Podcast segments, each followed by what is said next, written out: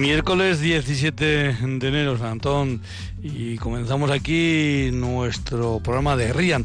Este programa que llega a ustedes por ese acuerdo que mantienen Radio Victoria y ACOA, la Asociación de Consejos de Álava. RIAN eh, que cuenta con Irene Martínez López Duralde en el control central de Radio Victoria. Desde la Guardia, desde los estudios de Radio Río Jalavesa, les habla un servidor, Juancho Martínez Uzquiano. Y lo primero que vamos a hacer enseguida va a ser, aparte de decirles que tenemos ahora mismo 13 grados de temperatura en Vitoria, 13 grados de temperatura en La Guardia. Decirles que vamos a marchar enseguida hasta Mendialdea, hasta la montaña de la Besa. Vamos a citarnos allí, nos hemos citado con Óscar Anzola, el compañero mm, bueno, pues de temas informativos en, la montaña de la Besa, quien nos va a acercar hasta La Gran. Y más concretamente vamos a charlar con Urchi Gainzerain, eh, alcalde de esta localidad de La Gran. De ahí nos iremos a charlar con David Pierna que nos espera en Euskalmet. Para que nos expliques todo el viento, por dónde viene el viento, que ciertamente está soplando en algunos puntos de Álava con mucha fuerza.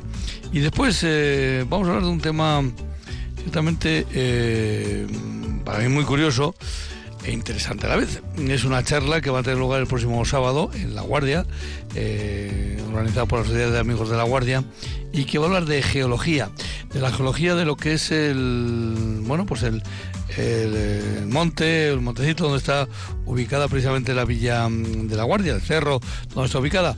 Este cerro tiene unas características geológicas que parece que han influido directamente en cómo ha evolucionado la villa, cómo se ha construido en ella y por qué se ha construido en una dirección y en otra y por qué eh, la calle mayor es el eje central de la construcción, pero también por lo visto de las correntías de agua todo esto nos lo van a aclarar dos geólogos, Ruth Jiménez y Alberto Vandrés.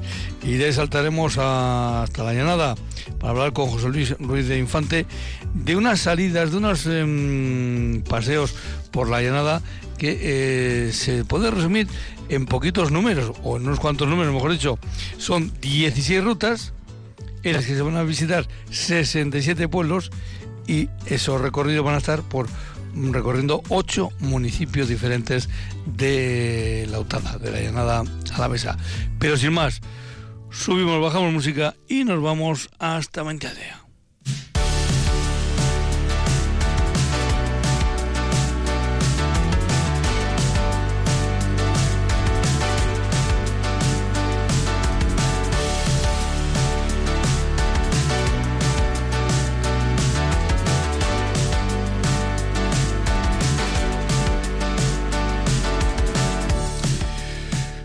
Lo dicho, nos vamos a, en este caso, radiofónicamente hablando, uno salta la, sierra y se va hasta la parte que compartimos con los vecinos de Montaña la Besa, eh, esa sierra, eh, Toloño, Cantabria, como cada, uno le quiera llamar.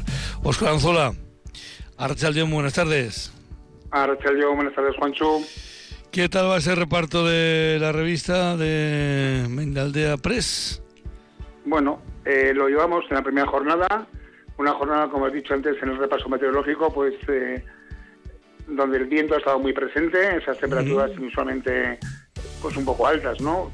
Llaman muchísimo la atención haber estado o estar, como hemos estado esta tarde, en el pueblo más alto de Álava, que es Onreita, si no me equivoco, con más de 900 metros y bueno, pues estar pues prácticamente sin el abrigo. Eso es en un mes de enero, se lo cuentas a alguien en otro en otra época o en otros años y casi casi se te ríe, pero es lo que sucede ahora mismo con este tiempo tan loco. Me río porque eh, hace unos días cuando nos anunciaron esas nevadas, que luego se quedaron en nevadillas, eh, precisamente visitamos Orraita por eso, por ser el pueblo más alto de Álava y para ver cómo pasaban esos días de duro invierno. Hoy tal vez si hablamos con los vecinos de Orraita nos dirán cómo pasan este día tan extraño de, invierno, ¿verdad? Son cosas que, ocurren. Y bueno, pues eh, ¿qué invitado nos traes hoy? Bueno, pues eh, hoy nos traemos, un invitado que no es del municipio de Arreia Maestro, de esas latitudes tan altas, pero bueno, también tiene su altitud, ¿eh? porque en la Gran vamos a encontrarnos y vamos a charlar con su alcalde, con Urzi Gaintarain. una persona, un joven, que, bueno, pues es la primera vez que hace al cargo de alcalde, aunque no de corporativo, porque ya ha estado anteriormente trabajando en el ayuntamiento de, de La Gran y, bueno, pues eh, lo hemos citado fundamentalmente en torno a un tema que está preocupando bastante últimamente, sobre todo en los eh, municipios pequeños. En nuestro caso, preocupa en los municipios de La Gran y Arana, que son los más pequeñitos de toda la cuadrilla de, de Mendialdea, pero también preocupa en otros municipios del resto de Álava, donde están acusando la falta de eh, secretarias, secretarios de intervención. Fíjate que normalmente solemos eh, referirnos a las ausencias o a las carencias en, servicios públicos, pues relacionados con la sanidad. Pero en este ámbito también se están produciendo y se están produciendo además de una manera preocupante en los últimos meses. Así es que yo creo que lo mejor que podemos hacer es, eh, para empezar, saludar a Urchi Gainzarán, que estará ya al, al, otro lado del teléfono. Urchi, Arracha del buenas tardes. Urchi. Sí, Arracha León, buenas tardes. Ah, Arracha León, buenas tardes, ahora sí, ahora nos escucha. Bueno, te presentaba ahí el compañero Oscar. Eh, Urchi, a todo el mundo que pasa por aquí por el Rías, hay dos preguntas que son fijas. Mm, son, digamos, para rellenar la, ficha. Eh, Urchi Gainzarein, ¿y el segundo apellido cuál es? González de Durana. González de Durana. Eh, tienes una mezcla un tanto curiosa de, de apellidos. De, de mm, El segundo es yo lo marcaría en Lautada, ¿verdad? Ya nada. Eh, el primero, eh, ¿de dónde es originario? Porque ya sabes que también, claro, a mí Gainzarain es un apellido que a mí me suena también al billar de Álava. En el billar hay, hay, Sí, en realidad viene de Guipúzcoa, de tres caseríos que están ahí, pero luego vinieron aquí a la zona de Torre y sí que se quedaron por la zona de Pipaón, La Gran, el Villar. Nosotros también tenemos familia en, en el billar, o sea que sí. Y otra pregunta que hacemos siempre, Uchi, es si nuestro invitado está vinculado directamente con algún consejo a la vez. Hombre, en tu caso, eh, supongo que, que con uno de los eh, tres que forman la gran seguro, ¿no? Sí, sí, en la gran en este caso, sí. O sea que estás en, eh, ubicado, digamos, con el propio consejo de, de la Gran. Esto mm, a veces a algunos de los oyentes hay que explicárselo. Eh, sí, hay, hay pueblos que son donde está el ayuntamiento, que recibe el nombre del municipio y a la vez también son, son consejos. Bueno, pues este es el caso de, de la Gran. Eh, comentaba Oscar un tema que, claro, a vosotros os toca directamente esto de la ausencia de, de, secretarios, secretarias, interventores, interventoras, mm, que eh, no es exclusivo, ¿verdad? Vuestros o lo, lo habréis notado. Eh, pero sí que es preocupante, ¿no? Porque eh, mm, parece que cuando se convocan estas oposiciones por parte de eh, las oposiciones para habilitación nacional tienen que convocar desde, el Estado, desde las, bueno, pues desde la administración central. las administraciones más locales se quejan de que de que tienen que convocarse más plazas y, y, luego, claro, vas bajando esos escalones y evidentemente el puesto de secretario o secretaria de Vitoria se cubre, el de Amurrio se cubre, eh, mm, vas bajando en población y claro, las más pequeñas son las que más complicado lo tenéis, ¿verdad?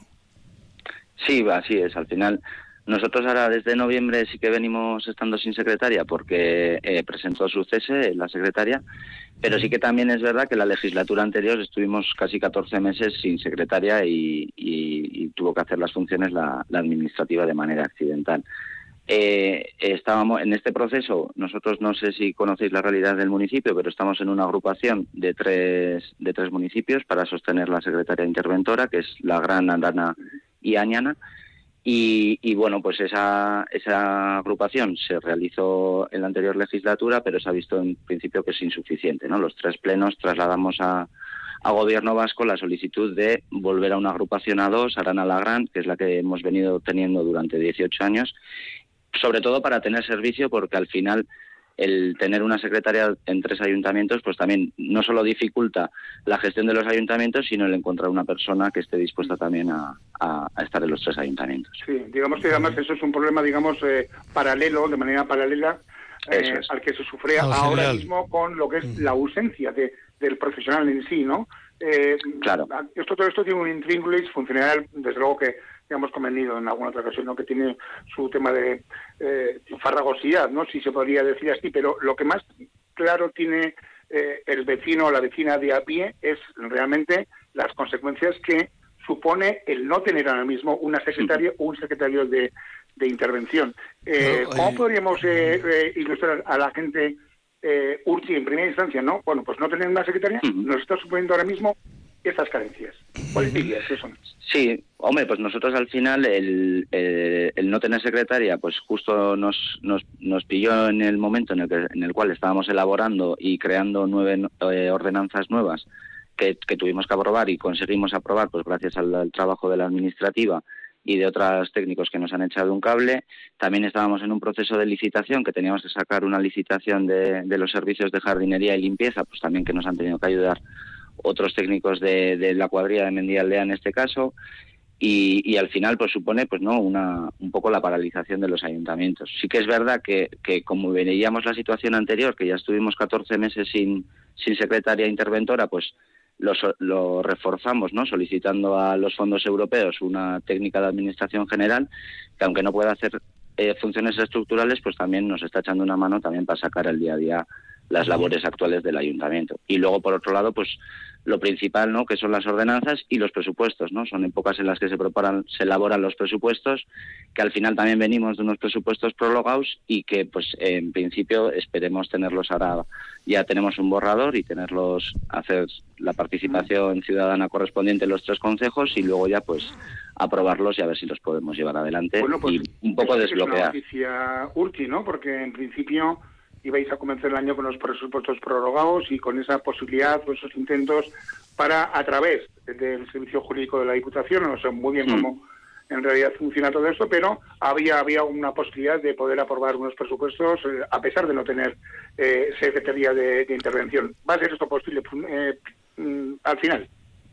Eh, sí, o sea, con todos los, sí, en principio sí que va a ser posible, lo estamos haciendo así, o sea, sí que se van a presentar en el próximo pleno durante este mes y, lo único, pues al final que tenemos que, tirar, pues también de otros técnicos y de otras estas para que nos ayuden a, poder elaborarlos. Y es, pues eso, sobre todo gracias al esfuerzo ¿no? de, la administrativa que en este caso tiene que hacer de, accidental. Y, eso es. claro, porque se dan circunstancias en estas situaciones, eh, eh, claro, luego peculiares. Eh, vosotros contáis, pues, entiendo, con algún eh, trabajador, trabajadora, entiendo en este caso por lo que comentas, que de lo que se denomina em, funcionario de carrera, que puede ser em, declarado o declarada secretaria accidental. Eh, pero aquellos eh, municipios que no tengan precisamente, que porque el tema administrativo pues tal vez lo están llevando con, con, una persona que está eh, de forma interina, que no diga no está catalogado como funcionario de carrera, pues es que ni tan siquiera pueden hacer esa, ese tema, con lo cual lo, lo complica más. Pero otro tema que me ha llamado mucho la atención es ese, mm, esa, esa fusión que tenéis con, con, Añana, eh, porque ¿cuántos kilómetros hay de, de, la Gran Añana? Pues no, no lo sé exactamente cuántos kilómetros hay, pero sí que es verdad que, que pues eso, se hizo la, la agrupación ante, en la anterior legislatura que al final de eso, ¿eh? o sea, los tres plenos eh, eh, vimos que era una, una, una, agrupación que para soportar una secretaria que nos, nos daba servicio. no tiene, no tiene y, y, se solicitó la, sí, la desagrupación. Que bueno, pues lamentablemente hemos tenido respuesta negativa a esa, a esa solicitud, pero también es debido, pues eso, a que nosotros por nuestra parte sí que hemos podido mandar la documentación, otros ayuntamientos no. Entiendo que es por la situación generada de no tener una secretaria y, y no puedes responder también. Claro, eso sí es una noticia también, Juancho, si me permite, es una noticia también de última hora, puesto que esto cambia un poco la situación que se producía, digamos, hasta hace, no sé, esta semana o la semana pasada, en la que los tres ayuntamientos estaban esperando esa resolución del gobierno vasco ante la petición que habían cursado para, de acuerdo a un, bueno, pues a un acuerdo, valga la redundancia, entre los tres, solicitar esa desagrupación y, bueno, pues poder funcionar, digamos, que en tándens de dos, para, bueno, pues eh, de alguna manera eh, trabajar con, con, más holgura para que esa profesional, para que ese profesional llegara más a, a, cubrir el trabajo en realidad y a, cumplir con un servicio, ¿no? Eso es un poco la, el fundamento de, de esa petición. Y bueno, pues parece ser que no, que no ha habido una misma manera, no sabemos muy bien por qué. Eso como, como lo explicamos. Mm. Pues bueno, al final... Por, no poder presentar documentación para que necesitas un secretario. Eh, precisamente lo que estás pidiendo, eh, lo que quieres decir que, que entonces, claro, entonces la pescadilla que se muerde la cola, ¿no? Eso, sí, al final, sí. Es una situación, como decimos, un tanto ahí eh, eh, peculiar, porque, claro, el primer paso que entiendo que, que, queréis dar es, eh, deshabilitar, perdón, no sé si es la palabra exacta, esa agrupación, mm. para luego poder entrar. claro, no, me salta un tema. Sí, sí, eso es. Una cosa, ¿podéis, mm, algún secretario de algún ayuntamiento, dentro de eso que se llama acumulación de tareas, os, os puede eh, eh, cubrir, eh, aunque sea de forma parcial? No lo sé. En, principio nosotros ahora lo que estamos es como también por otro lado, o sea, por al estar en una agrupación A3, que es lo que estamos actualmente, te quiere decir, aunque hayamos solicitado los tres plenos, la desagrupación y la nueva agrupación, sí que hemos solicitado eh, la sustitución de la Secretaría Interventora anterior, quiero decir. Se solicitó habilitación nacional, se ha solicitado al Gobierno Vasco y ahora empezaremos también el proceso de, de, con la ANVIDE pues para la selección de una persona interventora en el ayuntamiento, o sea, de los tres ayuntamientos vamos. Eh, Oscar, esto, eh, de esto realmente vamos aprendiendo mucho, ¿verdad? Los que estamos alrededor, bueno, pues la información más cercana de ayuntamientos, porque este es el, eh, la situación que se, que se crea constantemente en, en, pueblos como bien estamos hablando, pueblos eh, pequeños, ¿no? En este caso en Río tenemos precisamente uno de los pueblos, vamos a decir, medianos, eh, que están en esa situación, porque el secretario que estaba, bueno, pues ha, le ha salido todo trabajo y ha dejado la plaza y ahora están también en esta situación. Pero esto de de, aprender los, términos de habilitación eh, nacional, eh, aprendernos lo de acumulación de tareas, eh, lo de secretarios accidentales, que fíjate cómo, cómo suena la palabra, ¿eh? pues éxito, que nos estamos acostumbrando a ello, pero parece que tal vez la solución sea el que se convoquen más plazas, que se haga más gente y que luego, pues sí, buscar agrupaciones para que también hay que entender ese trabajo, eh, entiendo Urchi, que, que, pueda ser atractivo ¿no? para, para esas personas que, que, aprueben esas, esas oposiciones. Claro, por una parte atractivo y eficiente, ¿no? Porque al final el tener un servicio que vas en días alternos a distintos ayuntamientos y en distintas semanas, distintos números de días, pues tanto para el trabajador y como para el ayuntamiento, pues al final es un poco insostenible el, tener esas alternancias, ¿no? Ese, para poder llevar a cabo pues cualquier actividad. Me imagino, Urchi, que, bueno, por una parte lo que decía Juan, tanto esa petición, no sé eh, de qué manera al gobierno más con las instituciones superiores de que de alguna manera incentiven más los puestos de trabajo, se ha realizado eh, y por otra parte creo que también hay que poner sobre la mesa y es justo de justo reconocimiento el trabajo que realizan y desempeñan las personas que se quedan, es decir, secretarios accidentales o auxiliares administrativos que me consta que en los tres casos, bueno, pues eh, han asumido pues de una manera eh, valiente y, bueno, pues de, cara, ¿no? Pues todo ese trabajo muchas veces que, que, también da, da un poco de, pavor y de miedo el enfrentarse a él, ¿no? Porque en realidad lo que está en juego, como decimos en definitiva, son los servicios, el prestar servicio al ciudadano y a la ciudadana, ¿no? De cada municipio. Eso es. Lo cierto es que, eh, como bien comentamos, es un tema mm, un tanto eh, farragoso, ¿verdad? Para que lo entiendan los, eh, los oyentes, pero lo tienen que es una cuestión de, de primerísima necesidad para que funcione un ayuntamiento. Si no, es imposible. Yo suelo decir siempre una, una cuestión para que eh, para que se refleje la importancia de, la figura de secretario interventor, secretaría interventora, ¿no? un pleno se puede celebrar sin alcalde, pero un pleno no se puede celebrar sin secretario. esa es la es una norma una norma básica que nos nos aclara sobre todo estas cosas, porque, eh, Oscar, ¿de cuántos habitantes estamos hablando sin, sin sumar Añana? Eh, estaríamos hablando entre, entre el Ayuntamiento de Valle de Arana y, La Gran. Pues yo te voy a dar una cifra que creo que estará en, torno a los 500, eh, entre los dos municipios. Añana lo desconozco, pero también mirando el número de concejales, que creo que también son cinco, son de esa tipología de ayuntamientos que son de, por las que las, las, listas abiertas, por lo tanto, menos de 250 habitantes, puede ser. ¿No, Urti? Sí, sí, para ser listas abiertas, menos de 250 habitantes. Creo que rondamos por ahí, sí.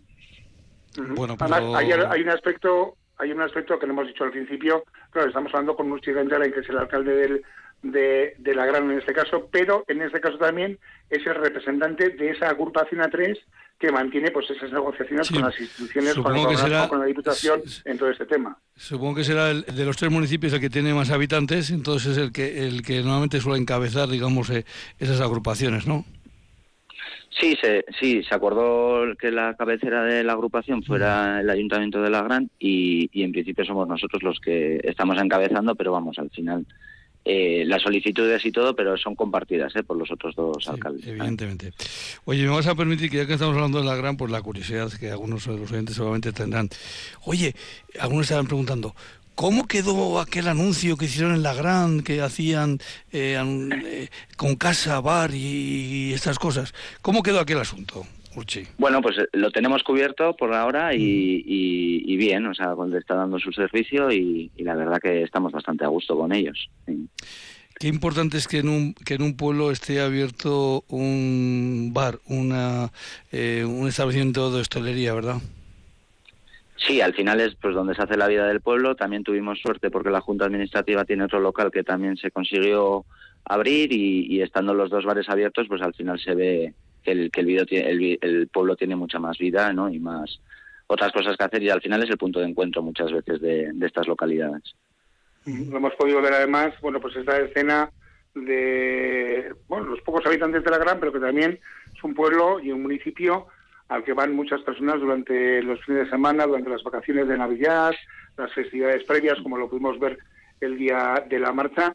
Eh, Ursi, me hace permitir también un poco dar ese apunte de que digamos que una de vuestras principales preocupaciones a nivel social es procurar o incentivar esa colaboración popular con todo lo que se organiza en la gran, que todo es importante y todo pasa por la colaboración, por la usola, por el trabajo comunitario, ¿no?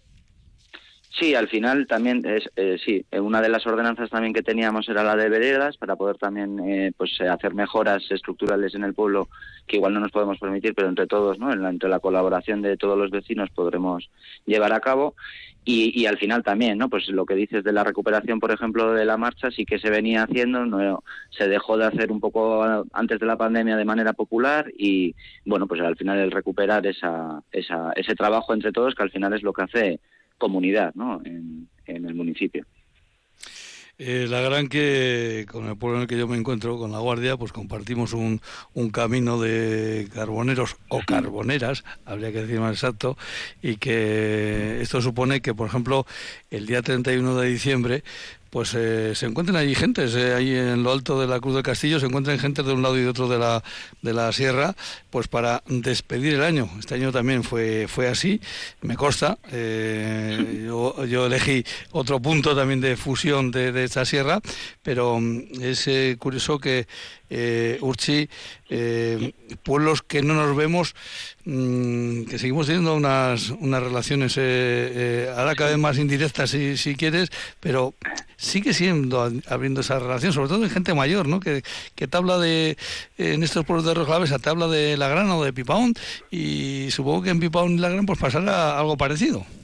Sí, sí, nosotros al final siempre hemos tenido esa relación, ¿no? De, que al final las mujeres carboneras eran las que llevaban y transportaban el carbón al otro lado de la sierra y siempre, vamos, yo en casa también siempre he oído desde pequeño y la guardia pues la tenemos más como referente, ¿no? Eh, al final. Sí que es verdad que se mantiene también la tradición el día 16 de agosto, alrededor del 16 de agosto, no suele ser siempre la fecha exacta, pero se va también desde la grana a la guardia para recordar esto y, y este año estuvimos y bueno, nos reciben también los habitantes de la guardia y por lo menos para mantener un poco esas tradiciones y esos vínculos, sí. Una preciosa tradición esa de, de, unirnos a través de la, de la sierra. Óscar, Urchi, mm, pues eh, un tema, hoy hemos traído un tema puntual que parece puntual de la gran, que no es puntual de la gran, que es puntual en este caso de la gran Arana y Añana, y es puntual también de otros eh, ayuntamientos que se encuentran en unas situaciones parecidas en el territorio histórico de Álava. Bueno, me consta que en el territorio histórico de Álava y de todos los eh, territorios adyacentes eh, de Euskal Herria y no de Euskal Herria, porque este es un, este es un, mal, digamos, que, que, adolece sobre todo a pueblos, eh, a, pueblos pequeños, de cubrir su puesto de secretaría, el puesto de la secretaría interventora. son cosas que, que, ocurren, uno de los problemas que tienen los pueblos pequeños que hay que irlos solventando. Urchi, Oscar, pues a los dos, muchísimas gracias por haber estado con nosotros. Sí, a vosotros muchísimas gracias por dejarnos participar. Agur, agur. Venga, Urchi, y a Juanchi igual. Cada tarde en Herrian ofrecemos conexión digital ultra rápida a nuestro medio rural.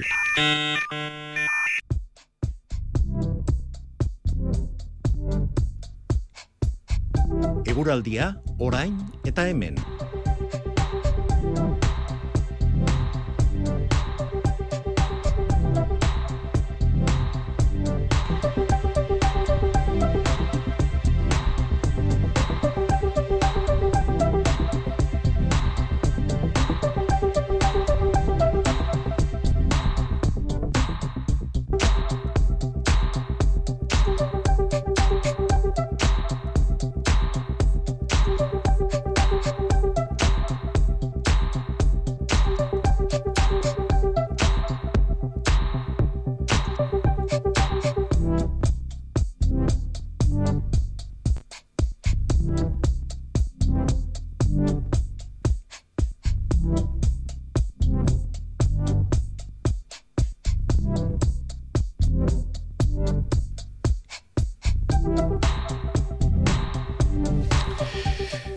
Parece que hemos conectado con Escalmes, parece que está por ahí David Pierna. David, eh, Arrachaldeón, buenas tardes. Hola, muy buenas. Bueno, David, eh, día ventoso, ¿no? El de hoy.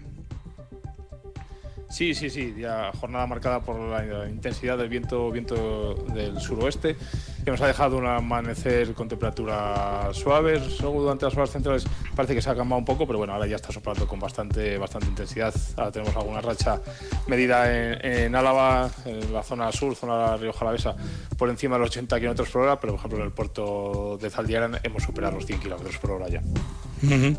Bueno, pues el viento que ha sido el gran protagonista y estas, eh, eh, bueno, pues temperaturas, vamos a decir, eh, elevadas para la fecha del año en la que nos encontramos, pero son circunstancias que suelen ocurrir, como también suele ocurrir la niebla o blancos de niebla, que en, donde se forman y se quedan, pues están ahí, se conoce que están a gusto. Supongo que este, este viento hará que toda esa niebla que ayer teníamos en algunos puntos, pues haya movido, ¿no? Y haya desaparecido. Sí, sí. exactamente. con, eso es. Con la intensidad de viento que hemos tenido ya desde la madrugada, no, ese problema no lo hemos tenido ya. Bueno, pues eh, vamos a echar una ojeada a la previsión para mañana. ¿Qué nos puedes decir? Bueno, pues tanto esta noche como las primeras horas de mañana continuaremos eh, con viento bastante intenso, viento del suroeste, que nos va a dejar otra vez rachas muy, muy intensas, otra vez como estamos hablando, temperaturas, eh, perdón, rachas por encima de los 100 kilómetros por hora en muchos puntos. Incluso es probable que en algunos puntos superemos los 120 kilómetros por hora, especialmente en la madrugada de, mañana jueves. Luego, una vez a media mañana, el viento va a ir perdiendo intensidad y de cara a, final de la mañana, incluso que va a cambiar. Vamos a tener una tarde marcada por el viento de componente norte en lugar de componente sur. La madrugada nos vamos a, a levantar con nubosidad variable, nubes que van a ir aumentando un poquito y es que de cara a la tarde esperamos tener los cielos con bastante nubosidad y estas nubes nos pueden dejar algo de, lluvia antes de que acabe el día. Las temperaturas, otra vez la madrugada va a ser bastante templada, las máximas un poquito más bajas que hoy. Hoy en general hemos estado en torno a los 15 grados, excepto en la zona de, de Amurrio y Odio, que hemos estado un poquito más altas. Y mañana las máximas, pues un poco algo más bajas que hoy. Vamos acá en valores en torno a los 12, 13 grados. Lo único que de cara a la tarde, con la entrada de ese viento del norte, la sensación térmica de temperaturas va a ser un poquito más baja y es muy probable que, por ejemplo, mañana las temperaturas mínimas no las registremos de madrugada, sino hacia el final del día. Eso va a significar, perdón, que el cambio del jueves al viernes sí que va a ser ya con temperaturas frescas. Sí, ya el viernes vamos a tener un tiempo distinto, ya marcado por la entrada de viento de componente norte, las temperaturas eh, van a bajar, no vamos a tener ya temperaturas por encima de los 10 grados, sino por debajo de esos 10 grados. Y es que, bueno, el, que el tiempo para el viernes y sábado va a ser un poquito distinto al, que vamos arrastrando durante toda la semana, que ha estado marcada por alguna borrasca situada en el Atlántico que nos ha dejado esta entrada de viento del suroeste. Bueno, pues ya de paso hemos eh, ya estirado la previsión porque como mañana no tenemos programa porque hay baloncesto, pues ya hemos estirado la previsión un día más. Eh, David, nada, pues hasta, hasta el viernes, eh, que ya haremos una previsión mmm, comentaremos qué es lo que ha ocurrido el viernes, pero sobre todo haremos una previsión para, para el domingo. David, que te vaya bien. Agur, agur. Hasta mañana.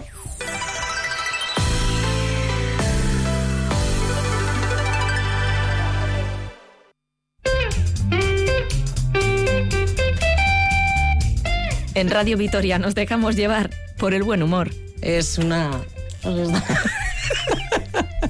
Perdóname, Alfonso. Acabamos de oír. Perdóname. Bueno, con esta situación de gripe, de catarros, ya se, nota que estamos parte de la plantilla afectada y acabamos de oír, eh, bueno, pues un compañero sonándose, oye, que, es algo necesario, también como el amor. Alfonso. Tú estás bien, ¿verdad? Los fines de semana, a partir de las 10 de la mañana, déjate llevar por Merche Guillén. Radio Vitoria, compartimos lo que somos.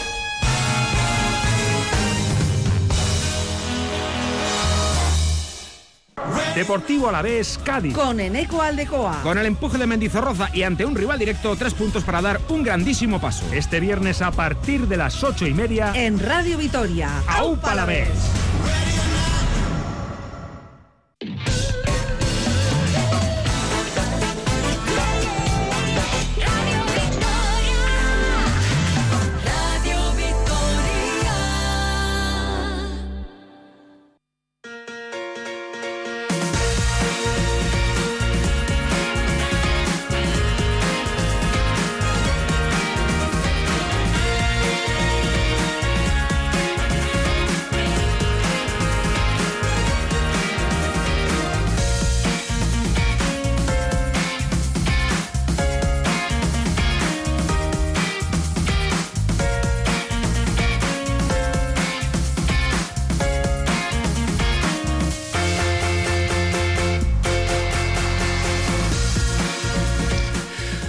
Vamos a hablar, eh, vamos a hacer una, como si se tratara de un cuerpo humano, vamos a hacer una disección, no vamos a hacer una autopsia, pero sí vamos a hacer, eh, bueno, pues un, ver el funcionamiento interno de lo que es el cerro donde se ubica la Villa de la Guardia. Eso sí, lo vamos a ver desde un punto de vista geológico. Ruth Jiménez, de buenas tardes. Buenas tardes. Eh, Ruth, a todo el mundo que pasa por aquí le hacemos siempre dos preguntas. La primera es muy fácil. ¿Cuál es el segundo apellido de Ruth Jiménez? San Pedro. San Pedro. Y bueno, pues eh, claro, preguntarte si estás vinculada con algún consejo, pues ahora mismo estoy pensando igual no. Pero sí que vives en un pueblo no muy grande, ¿verdad? Eh, estoy viviendo en el Villar. Sí. ahí es donde vivo. Mis padres son de La Guardia. Eso te voy a decir, los dos apellidos te... San Pedro hay un, paraje ahí al lado de La Guardia que se llama paraje Efectivamente. Eso es. Bueno, pues ya hemos ubicado eh, un poquito a nuestra primera invitada. Alberto Vandrés, Arrachaldeón, buenas tardes. Arrachaldeón, buenas tardes. Eh, Alberto, ya has oído la pregunta, pues, eh, ¿cuál es tu segundo apellido? Martínez. Martínez. Y, hombre, el Martínez es un apellido internacional, mm, como el mío. Eh, pero, ¿Vandrés de qué origen es ese apellido? Pues es del Pirineo de Navarra y Aragón. Eh, también tú, no sé, por ahí también habrá pueblos pequeños, ¿no? Como de los que sobre todo hablamos en este programa. Sí, sí. ¿Y, cómo se llaman allí los, los eh, ya sabes que aquí en Álava pues existe el formato de concejos, eh, que precisamente en Río Jalavesa es donde, donde menos hay. Eh, ¿cómo, ¿Cómo funciona ahí en el Pirineo Navarro Aragonés lo de los pueblos pequeños? ¿Cómo, cómo se fusionan en ¿Cómo funciona aquello? Bueno, yo en realidad, mi padre aragonés, yo soy navarro y y, vamos por pueblos exactamente igual que La Guardia. De hecho, mi pueblo es parejo a La Guardia. Muy bien, pues entonces no sé si por parejo a la guardia, pero vosotros sí que sabéis un poco. Yo decía que íbamos a presentar este asunto como si fuera un tema eh, casi médico, ¿no? Eh, tenemos ahí tendido al paciente, que es el cerro donde se ubica la guardia, y lo que tiene claro es una cosa, que la, la geología, la morfología que tiene el cerro, eh, Ruth, eh, nos lleva a, que incluso tenga una relación directa de cómo se ha desarrollado el, el, casco urbano de La Guardia, ¿no? Eh, sí, bueno, es un cerrito. Los cerritos eh, siempre, al ser un relieve positivo, pues en la edad del hierro, pues gustaba eh, poblarlos, ¿no? Porque para defenderse era un, un buen sitio. Eh, así vigilabas eh, desde lo alto ¿no? Al, al, enemigo que te pudiera venir. Lo que pasa es que los altos también tienen un inconveniente y es el acceso al agua. Eh, sin embargo, la guardia pues es un cerrito que, que puede o tiene capacidad de almacenar un poquito de agua. entonces, aquí a los celtíberos pues les vino muy bien. Sí, ahí está el estanque. Ese, es el mayor... Ese es el mayor reflejo. Eh, Alberto, porque esa teoría que a veces se ha hablado eh, de que, claro, la guardia eh, emerge el agua arriba porque hay un, bueno, pues una especie de, por vasos comunicantes, una, un esto de agua que viene de la sierra y que, y que sube al, cerro de la guardia. Hombre, yo siempre he pensado que si esa, mm, ese río subterráneo existiera, alguno lo hubiera pinchado alguna vez y parece que no, que no se ha llegado a pinchar. Así que esa fórmula de mm, para interpretar que en el cerro de la Guardia puede haber agua arriba, esa, esa procedencia de la sierra, nada, nada de nada, ¿no? Nada de nada, lamentablemente. Pero aún así, bueno, la Guardia tiene, como ha dicho Ruth, su pequeño secreto geológico que le permite tener agua. ¿Y cómo funciona ese, ¿Cómo funciona ese secreto geológico? Pues la guardia realmente es un retazo de glacis, que es una capa inclinada de gravas, que realmente nace de la Sierra de Cantabria y el nivel de base es el río Ebro. Y esa capa de gravas inclinada, que en la calle Mayor la refleja perfectamente, porque toda la guardia es una superficie inclinada de la zona más alta hasta la Barbacana, esa capa de gravas va recogiendo el agua y la dirige a la zona más baja, que casualmente hay un estanque celtíbero puesto ahí, donde salía ese agua. O sea, Ruth, que el agua que aparece, eh, que aparecía en el estanque celtibérico y que pudiera seguir apareciendo, ahora no aparece porque está desviado, es eh, en realidad esa agua de lluvia que va recogiendo el propio, eh, el propio cerro. Claro, sí. Eh, el cerro en su estado natural, pues eh, recogía el agua de lluvia y se penetra y al llegar a una capa que ya no es tan permeable como las gravas, que es más impermeable, pues pues eh, choca ahí y entonces no le queda más remedio que circular en sentido ya más horizontal, no vertical como antes. Eh, y como está pues inclinado, pues pues va de norte a sur, porque el agua está, las capas están también inclinadas de, norte a sur.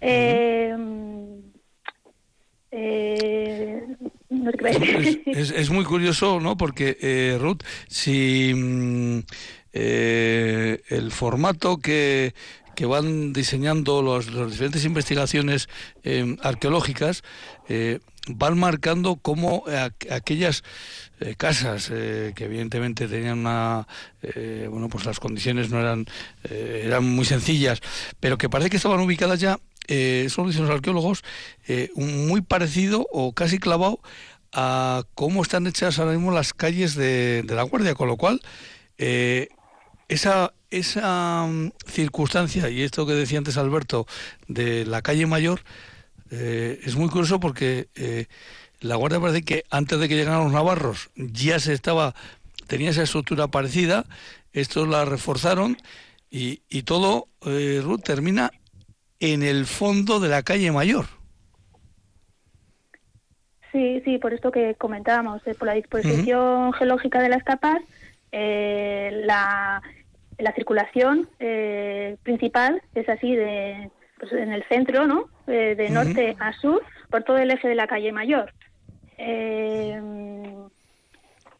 luego, eh, ahora con la actividad humana, pues ya se está modificando todo esto, ¿no? Porque eh, el interior de las cuevas, bueno, Eso ya es. solo, el- solo la cueva ya, ya está generando ahí un hueco que, que, que ya desvía el agua, pero si encima eh, se echa hormigón, pues ya lo hace Ajá. más lo hace impermeable y, y el agua que pudiera chocar contra esa pared impermeable, pues ya se, se está desviando hacia otro lado. Y ahora que me he acordado de la pregunta anterior que me estabas Sí, comentando, sí. eh, que claro, eh, ahora también con, con todas las calles embaldossadas, pues la infiltración ya no es la, la que era Ya no, antes. se ya no se recoge Eh, la claro, pues ahora de agua. tenemos en la, en la huella muy poquitos puntos de recarga, ¿no? Podría haber algún pato interior que no esté impermeabilizado del todo, pero también tenemos el collao, que ahí es una zona jardinada que, que el agua de lluvia y el riego, pues pues hace que Es- penetre aún esa agua y que pueda digamos que circular.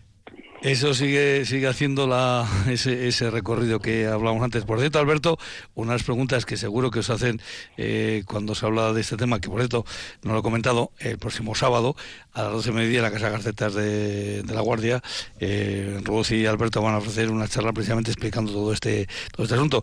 Y seguro, Alberto, que os van a preguntar, y esto lo preguntan muchas veces, oye, ¿por qué los calados, las cuevas que hay en el subsuelo de la guardia, eh, aquellas que, eh, que, claro, porque cuando dicen, bueno, es que tienen, es que esta, como está arqueada, eh, tiene más seguridad, eh, esta tiene menos arcos, y parece que no, que los arcos simplemente refuerzan lo que tapan esos arcos, y toda la grava eh, que se mantiene, mm, ¿Cómo se mantiene así? ¿Cómo, cu- ¿Cuál es, cuál es la, la fórmula para que una grava eh, que no es tan compacta eh, eh, se, pueda, se pueda mantener en su sitio y no se venga abajo? Sí, es otro, ese es otro de los secretos que tiene un poquito la guardia, que la, esta capa superficial que hablamos, que conforma la, la geometría de la guardia, que son gravas y arenas, que es un material que por definición cuando uno lo excava debería de derrumbarse. Sin embargo, ese, ese agua que lleva millones de años circulando por ahí, que lleva arrastrando eh, cal, esa cal ha ido encementando la grava y le ha ido haciendo, le ha ido cohesionando y permite Ajá. excavar, permite excavar con una cierta facilidad los calados y, y permite que se sostengan. Aunque luego, bueno, pues hay que tener también cuidado con ellos, por supuesto. Ujú. Ruth, al final de, la calle Mayor, incluso está por debajo ya del, del estanque celtibérico que decíamos que está llena de barbacana en la parte sur, eh, aparecen en la en lo que queda de, bueno, pues supongo que sería la muralla baja, ahí luego ya eh, con los, eh, los cambios que haya tenido durante el tiempo, hay unos huecos que se llaman mechinales, si no me equivoco, que por eso de vez en cuando sale humedad. Digamos, eso sería el, el sobradero de, de todo esto que estamos hablando de, de- de cómo evoluciona la- el agua de, de forma eh, de forma interior en, en el pueblo. Sí, claro, e- era la, la salida natural de- del agua y, y ahora con el hombre moderno, pues también se quien construyó el muro se daría cuenta que ahí se acumulaba agua y entonces eh, no quedó más remedio que abrir esos mechinales para para que esa agua almacenada no genere presión y no no derrumbe el, por la fuerza de la presión del agua el, el muro. Claro, pues que la construcción allí de un eh, ap- aparcamiento eh, de- en cuatro alturas, pues seguramente ha ido cambiando también esa, esa salida de- del agua. Eh, Alberto, a pesar de todo lo que está metiendo mano, bueno, pues los habitantes de la Guardia en las, en las diferentes reformas en los últimos años, sigue marcando la, la geología eh, digamos, el interior del pueblo sigue marcando el, el, devenir diario de, de, de, esas circunstancias, de la humedad o no humedad en las cuevas, del agua que corre o no corre. Eh, es curioso porque no le prestaron muchas veces atención a su suelo y, y en su suelo, Alberto, está eh, muchas veces la explicación y muchas veces la propia solución, ¿no? Sí, es, un tema luego para entrar en detalle complicado, pero una cosa que ha pasado con muchos calados, ahora con, la, con los arreglos de las calles, Eso es. claro, se han arreglado las calles, la infiltración que comentaba Ruth, natural hacia el terreno se ha modificado sustancialmente y luego muchos, calados, muchos calados los han unitado, le han puesto una capa de hormigón proyectado impermeable que sorprendentemente al cabo de poco tiempo, relativamente poco tiempo, se han quedado blancos. Claro, eso se ha quedado blanco por la cal del agua que está circulando por el terreno. es, otra es otra evidencia. Por eso yo creo que la charla de sábado va a ser muy interesante para los vecinos de la Guardia y para todos aquellos que tengan, digamos, sobre todo interés en, cómo funciona internamente un pueblo tan tan curioso como la vida de la Guardia. Eh, pues va a tener muchas muchas respuestas, eh, muchas preguntas y estas eh, respuestas por parte de Ruth Jiménez y de Alberto Bandrés, que en este caso, bueno, pues hoy han estado aquí con nosotros en el Rian, pero insisto, el próximo sábado van a estar en la Casa Gaceta de la Guardia a partir de las 12 del, mediodía. Ruth, Alberto, pues, pues nada, nos vemos el sábado, si os parece. Pues bien, nos vemos allá. Muchas gracias. Muchas gracias a los dos por estar también aquí hoy en el Rian, aquí en Radio Victoria. Un abrazo a los dos. Vale, hasta luego. Un abrazo. Hasta, luego.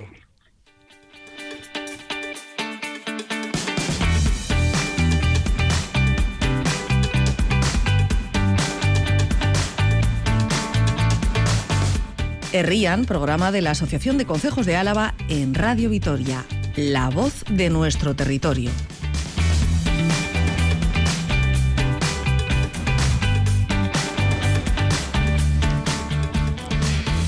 Dieciséis rutas, 67 pueblos, 8 municipios. Es una forma de resumir eh, un amplio cartel de salidas de conocer eh, paso a paso toda la llanada alavesa. La parte de la llanada que es llana y la parte de la llanada, como me gusta a mí decir, que no tiene nada de llana. Pero si hay alguien que se la conoce bien todo esto, es eh, nuestro invitado, José Luis Ruiz de Infante. A Rachaldeón, muy buenas tardes. A Rachaldeón, somos... Rondo. Eh, José Luis, una pregunta que hacemos aquí a todo el mundo que pasa por el ría. ¿Cuál es tu segundo apellido? Aguirre. Aguirre. El primero está el primero está muy claro que es de, de la llanada, ¿no? Ruiz Infante. Y, el segundo también. También, también Aguirre. bueno, probablemente porque eh, contra, frente a lo que yo fue un descubrimiento para mí, eh, descubrir, valga la repetición, que hay un pueblecito, había un Aguirre al lado de Barría, Aspuru, en la zona de Narvaja, ahí había un Aguirre. Y por eso en ese en Barrundia abundan los aguirres. Y el, el loco Aguirre me parece que venía, el loco Aguirre me parece que procedía de ahí.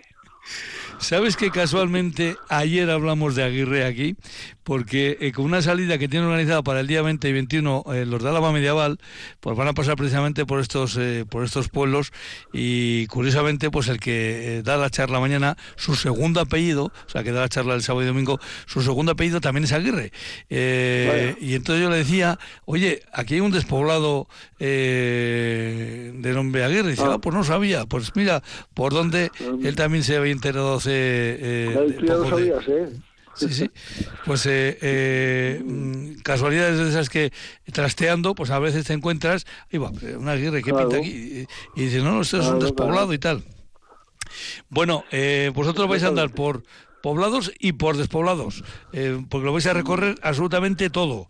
me llama mucho la atención cómo habéis organizado estos recorridos porque esto no se hace eh, eh, en, un solo día. ¿eh? Dice, bueno, esto hay que diseñarlo con, mucha precisión. Bueno, mira, vamos a ver. Primero, eh, te está haciendo la llamada, pero es la cuadrilla de la Lautada, ¿eh? Es la parte oriental, la cuadrilla. La cuadrilla. Lo que vamos a recorrer son los pueblos de la cuadrilla de la Lautada, ¿no? Entonces, es. ¿cómo? Pues, pues poco a poco pues se va, se va a hacer, se empieza por uno y, y en 16 etapas pues ya están hechos. Tranquila, Eh, tranquilamente, no es tan difícil, ¿eh? porque es por caminos muy sencillos. Hombre, hay que diseñarlos para que cuadren luego, no te sobre ninguno ni te falte, ¿verdad? Pero no, no es, no es complicado. Eh, ¿qué, qué, distancia tiene cada una de estas etapas que habéis eh, organizado? Mm, 12, 13 kilómetros. Mm, O sea la, que son... la dificultad es la dificultad es baja. ¿eh? Es, no hay eh, y- para todo el mundo, para que la pueda hacer todo el mundo. para lo que hace todo el mundo, yo estaba pensando que incluso en gente muy joven, incluso chavales, ¿no? De, Ujú. pues a partir de 12 años, de 12 años lo pueden hacer tranquilamente. No estaría mal que padres, hijos o abuelos y nietos se animasen, ¿verdad? Oye, y esto de Jubimarcha, ¿ese es el nombre que le dais a, a esta iniciativa? Bueno, es que, no, Jubimarcha es, es un programa que tenemos en el Centro de Jubilados de Salvatierra, ya esta es la octava temporada, que hacemos todos los miércoles, salidas que hacemos todos los miércoles. Y entonces le, le- le pusimos ese título y esto entra pues dentro de- del, del programa de Jubimarchas que hacemos. ¿eh? Lo, lo- lo- estamos bajo el paraguas del, del Club de Jubilados. Oye, una pregunta que antes, claro, hemos empezado a hablar y no te he hecho la segunda pregunta de rigor, es si nuestro invitado, José Luis eh, Ruiz de Infante eh, Aguirre, está ligado porque ha nacido, porque vive, por la razón que sea, con algún concejo a la vez. Yo, consejo, yo soy de Oreitia, naci- yo soy De Oreitia. nacido en Oreitia. De Oreitia, Sí. en el- Ayuntamiento de Vitoria. Pero concejo también. Va, eh, claro, sí. Claro, exactamente, ese es el, ese es el tema. Bueno, pues eh, vamos a ver, si no me equivoco, esta primera salida o esta salida tenéis, eh, que no sé si es la primera, eh, este este domingo, ¿no? Eh, o el sábado, ¿no? El sábado. Este, el sábado 20. este, este sábado, sí. El sábado. Este sábado salís empezó de Andoin. Andoin, Andoin, eso es. es el extremo, el extremo oriental. El extremo oriental de la provincia y de la cuadrilla. Ya es, ya pasado Andoin y Neguino son los dos pueblos que hacen ya frontera con, con Navarra, ¿no? Y recorremos a Andoin Neguino y este Hilarduya, Urabain eh, y Barburen. Son cuatro Claro. pueblitos ahí metidos. Los recorridos entiendo que los hacéis en circular, o sea, para, para luego poder volver sí. al, al- al- al mismo sitio. Eh, exactamente, evitarnos autobuses, etcétera. Mm. Esto es turismo, turismo kilómetro cero. El turismo kilómetro cero, nunca mejor dicho. Eh, eh, ¿Cómo es, eh, lo tenéis organizado? ¿Vais a ir mm, todos los domingos, cada 15 días? ¿Cómo, cómo lo hacéis esto? Aproximadamente cada tres semanas. Pues son 16, 16 salidas que las repartimos a lo largo del, del año. Y cada tres semanas, salvo alguna interrupción que haya por alguna fiesta, pues por ejemplo la segunda la segunda en febrero ya nos correspondería el sábado de carnaval, pues la, la posponemos al siguiente, ¿no? La- Pero aproximadamente el, el- sí, cada tres semanas. Eh, Y claro, ahí nada, es muy sencillo.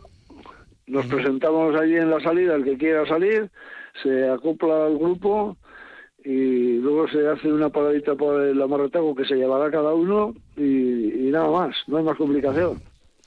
Digamos que el- el- la, la organización, como dices tú, es eh, eh, de formato sencillo, pero eh, seguro que, que es eh, con muchos atractivos porque eh, supongo que además por el paso que llevaréis dará opción a la, a la charla, al comentario y, y uno de los comentarios que seguramente van a salir es que cómo va a ir cambiando el paisaje, aunque sea el mismo, pero claro, la evolución del año eh, en cada salida, ¿no? Sí, exactamente, a lo largo de todo el año, pues exactamente, damos la vuelta a las cuatro estaciones, pues fíjate.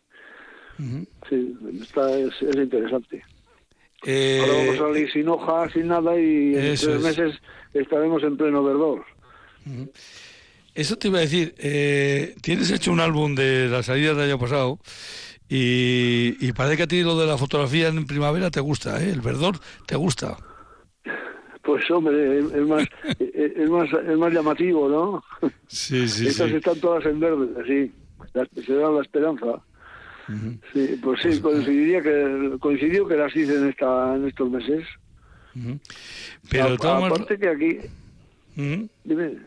No, comenta, comenta, dime, dime.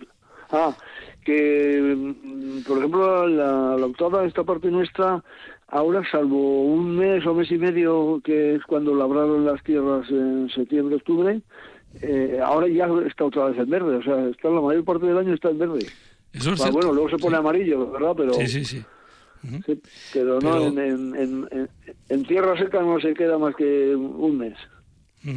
Y lo cierto es que luego los verdes, cuando llegan los verdes, pues hay diferentes verdes de, intensidad, dependiendo el tipo de cereal que sea y también dependiendo la altura también de eh, por los que vais a ir pasando, porque son más intensos o menos intensos los verdes. Pero de una de las cosas que creo que, que, es muy importante que lo vais a hacer es que eh, vais eh, dais la posibilidad de que se conozcan pueblos muy pequeñitos que eh, en algunos casos además en algunos casos están como como a veces como medio escondidos no entre la vegetación natural que tienen en su entorno y eso pues eh, hay pueblos que, que, que hasta que no estás encima de ellos no los ves sea, que no vas, no- si no vas, no, no, no pasa, ¿verdad? Exactamente, exactamente.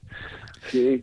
Bueno, pues ciertamente eh, una- un, un, eh, un proyecto muy interesante. Yo quería, pues, quería Sí, sí. cu- cuando me animé a, a promoverlo y tal, es porque no se conoce la, mm, ni los ni los propios nativos ni los propios residentes aquí conocemos. Te iba a decir todos no, todo, todos los pueblos de, de la cuadrilla, pues no los conocerán ni el 50%, seguramente. y, y haberlo visitado, pues tampoco, y, solo- y estamos aquí en, en- la, la mayor distancia pues es entre el Burgo y, y Eguino, que pueden ser pues 10 y 10, 20, kil- 20 25 kilómetros como mucho. Eso hay que promocionarlo. Y además los recorridos, como suelo decir yo, lo vais a hacer, eh, claro, porque la, lo que conocemos como la llanada, pues está partida por ese eje central que es la, es la carretera.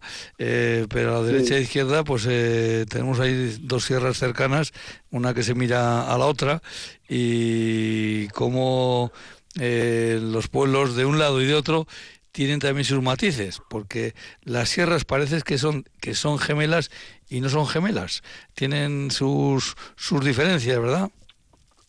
Bueno, claro, sí, no, muy distintas. Es que, por ejemplo, pues, es. de toda la, toda la parte norte de la cuadrilla, toda la, desde toda la parte de las, de, la- de las faldas de la Sierra Alguea, no tiene pues nada que ver con la, con, con la del otro lado, con la del sur, ¿no?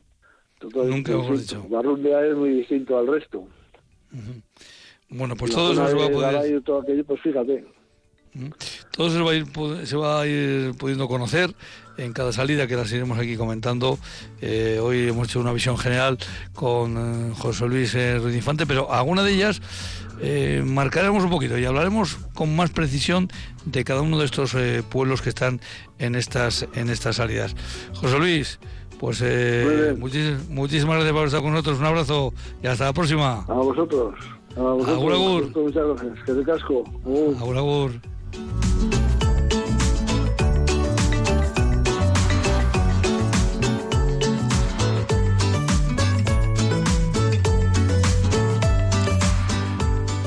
Pues como nos ocurre todos los días, el tiempo pisándonos los talones eh, y acercándonos a las 9 de la, la noche. Ahí estuvo en el control central Irene Martínez López Duralde, desde la Guardia, desde el control central de Radio Victoria, quiero decir, desde los estudios de Radio Rojavesa, por el deseo una feliz noche un servidor, Juancho Martínez Esquiano. Guerrilla volverá no mañana, sino el viernes, porque mañana hay baloncesto. Y el viernes será, por cierto, en un horario también reducido, porque el viernes hay también fútbol. Pero aquí está, Herrian, este programa que llega a ustedes por ese convenio, por ese acuerdo que mantienen Radio Vitoria y la Asociación de Consejos de Álava, ACOA. Así que hasta el próximo viernes, agur agur.